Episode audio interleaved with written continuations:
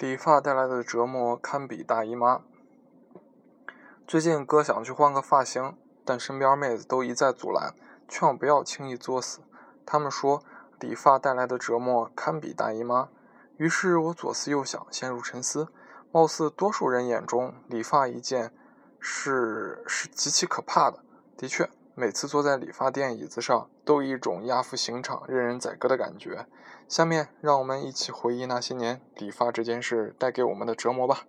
一，每次进理发店的瞬间，你都会被一群妖艳的贱货团团围住，各种 Tony、Shelly 和 David，清一色的皮带、紧裤、白衬衫，笑容灿烂，极度热情，一口一个帅哥美女，叫你一脸懵逼。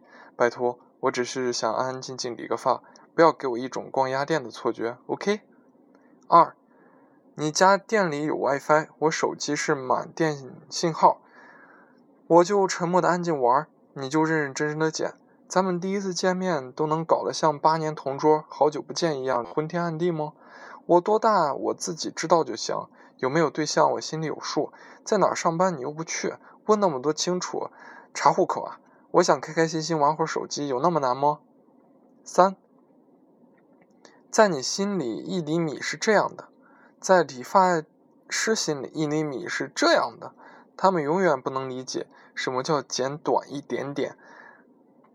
四，我来你这里理发只是因为路过，并没有回炉重造的打算，所以那些金卡、银卡、钻石卡、七折卡、八折卡、九九折卡。充一千返二百，充两千返五百的活动，我并不感兴趣哦。